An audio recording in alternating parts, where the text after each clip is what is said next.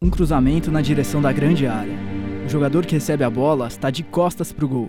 Ele domina, pensa em uma fração de segundo e decide fazer o que quase ninguém faria: tocar de calcanhar com uma força inacreditável. A bola para no fundo do gol e todo mundo em Anfield entra em êxtase. Menos ele, o autor do gol. Na comemoração, ele sai com a cara fechada e quase nem sorri. A reação é incomum, mas não tão incomum quanto o próprio craque. Sadio Mané, atacante, senegalês, dono de uma trajetória épica e calejado pela dura realidade do país em que nasceu. O lance genial na vitória do Liverpool sobre o Watford em fevereiro de 2019 é só um pedacinho do que é Mané. Eu sou o Arthur Sandes. E eu, Matheus Colasso. E esse aqui é o primeiro episódio do podcast Acréscimos.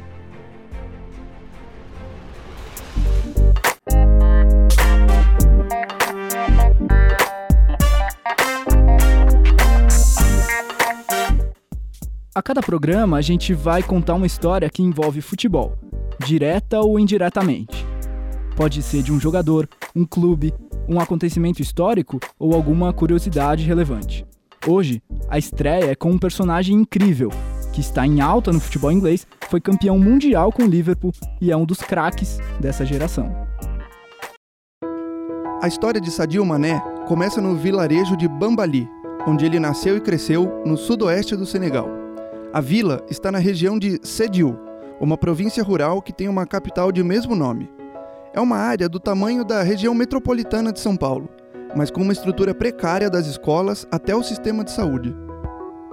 Um levantamento feito em 2010 pelo Centro de Estudos e Iniciativa Europeu e apoiado pelas Nações Unidas mostra que a província inteira tem apenas cinco médicos. Nenhum deles é cardiologista. Também não tem ortopedista ou ginecologista. Para consultar um desses especialistas, é preciso viajar uma hora e meia. A capital Sediu tem três médicos, um para cada 50 mil pessoas que vivem ali. Nessa média, seria como ter 430 médicos que atendessem toda a Grande São Paulo. Durante a infância de Sadio Mané, nos anos 90, uma a cada sete crianças senegalesas não completava os 5 anos de idade. Muito provavelmente, um ou dois meninos que brincavam de bola com o futuro camisa 10 do Liverpool morreram ainda crianças. E olha que a mortalidade infantil do Senegal nem estava entre as mais elevadas da época. No Níger, por exemplo, uma em cada três crianças não sobrevivia. De modo geral, ainda hoje o colapso do sistema de saúde é agravado pela falta de estrutura da região. O tratamento de água e esgoto é mínimo, por exemplo, o que multiplica os casos de infecções há particular preocupação com HIV e com a malária, ainda que o tratamento nesses casos tenha avançado muito se comparado a 20 anos atrás. Para Sadio Mané, a fuga do cenário desolador estava na bola. Ele conta que, desde os dois anos, lembra de sempre estar com uma bola nos pés. Gostava de ver os garotos mais velhos brincarem nas ruas de terra, e foi assim que ele mesmo começou a jogar bola. Era como sua melhor amiga. As memórias do jogador sobre essa época quase sempre tem a ver com futebol, fosse por jogar ou assistir. O Senegal participou de uma Copa do Mundo pela primeira vez em 2002 e teve atuações históricas até as quartas de final. Do ponto de vista de Mané, um garoto de 10 anos apaixonado por futebol, aquela Copa fez sonhar ainda mais em ser como os ídolos e reforçou a vontade de ser jogador. Mané era o menino mais habilidoso da cidade, e isso todo mundo dizia.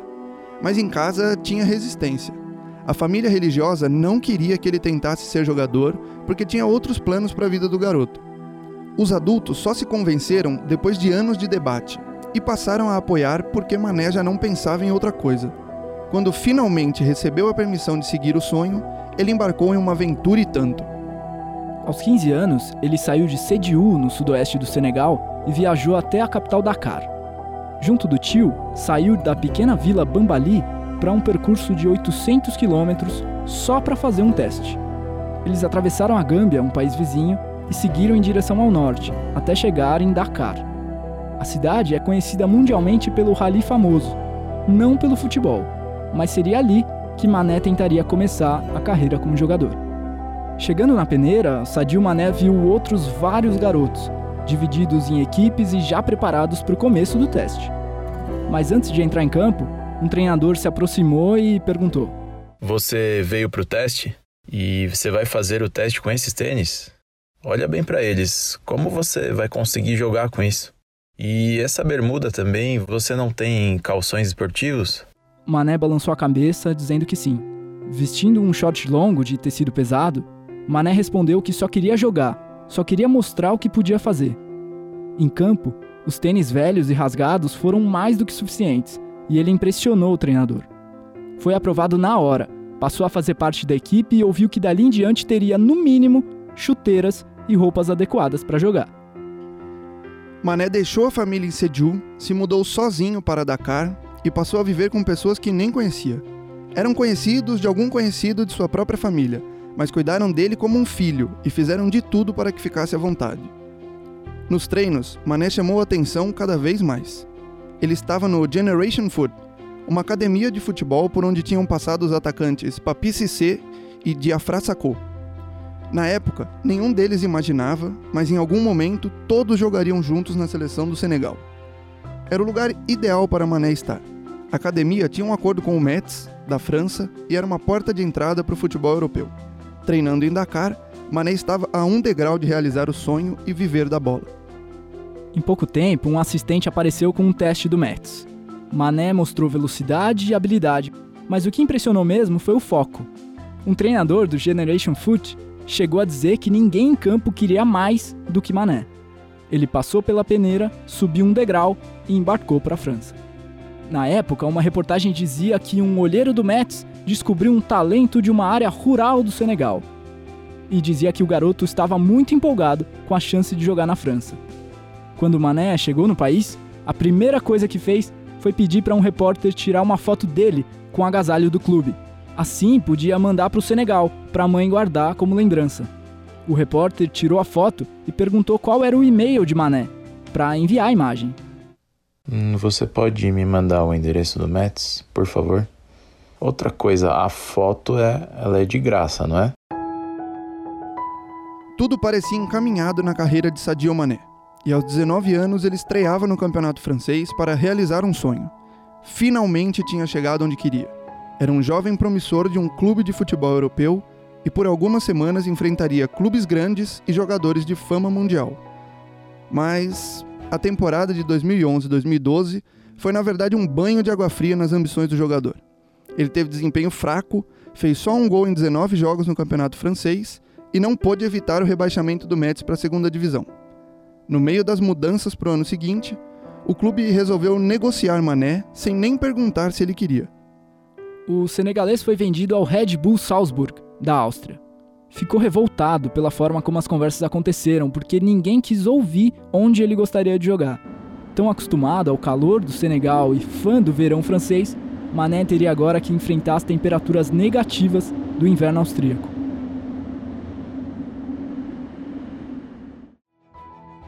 Passada a irritação pela transferência, Sadio Mané despontaria para o mundo. Pelo Salzburg, Mané fez 45 gols em 87 jogos, uma média para fazer inveja a quase todos os atacantes da Europa. Atraiu a atenção do Borussia Dortmund da Alemanha, mas na época o técnico Jurgen Klopp teria vetado a contratação. O jogador foi parar no futebol inglês, no Southampton, que é famoso por desenvolver atletas jovens e depois revender para clubes gigantes. Mané encantou os ingleses pela ginga com a bola, a condução um pouco desajeitada, mas cheia de habilidade e rapidez. Aí, o Liverpool se interessou, e dessa vez Klopp deu o aval. O técnico lapidou o atacante e o ajudou a se transformar em um dos melhores. Depois de estrear com a camisa 19, Mané assumiu a 10 do Liverpool, depois que Felipe Coutinho saiu para o Barcelona em 2018. O garoto de Sedil cresceu, virou referência e conquistou os grandes títulos com que sonhava. Chegou a fazer gol em uma final de Champions League, mas teria que jogar em alto nível mais uma temporada para conquistar a Europa com o time vermelho. Hoje é um dos grandes atacantes do mundo. Pessoalmente, o Mané leva muito a sério a fé islâmica. Ele já patrocinou a reforma de uma mesquita a que sua família é ligada, no Senegal, e disse em entrevista recente que nem toca em bebidas alcoólicas. Com o dinheiro que ganhou no futebol, o atacante construiu uma mansão bem ao lado de onde a família vivia há 20 anos. Ali agora moram cerca de 40 pessoas, entre familiares e amigos do jogador. Em Bambali, a vila em que cresceu, Mané é tratado como herói. Também não é para menos. Ele já financiou a construção de uma escola e ajudou a reformar um hospital. É uma tentativa de melhorar as condições de vida difíceis que ele conheceu tão bem, para dar chance, quem sabe, para o surgimento de outro Sadio Mané por lá.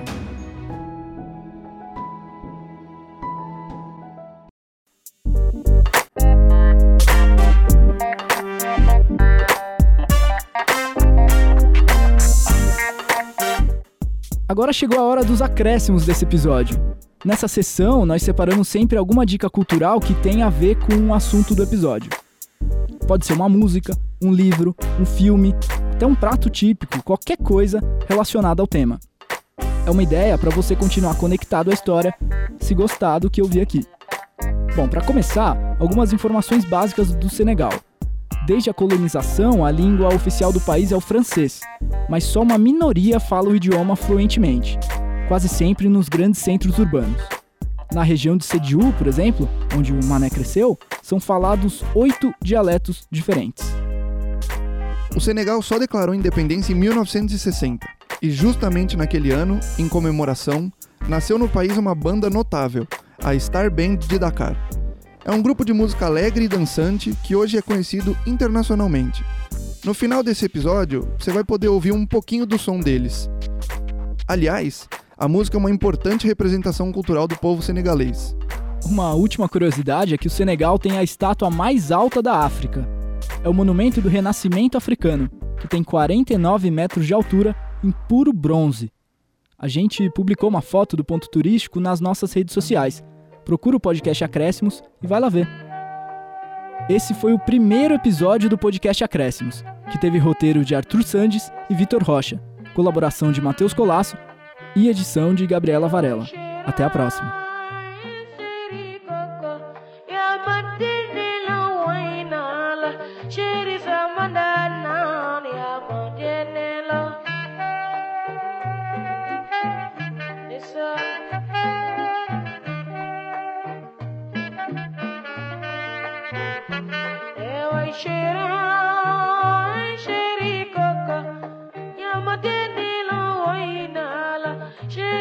Mandana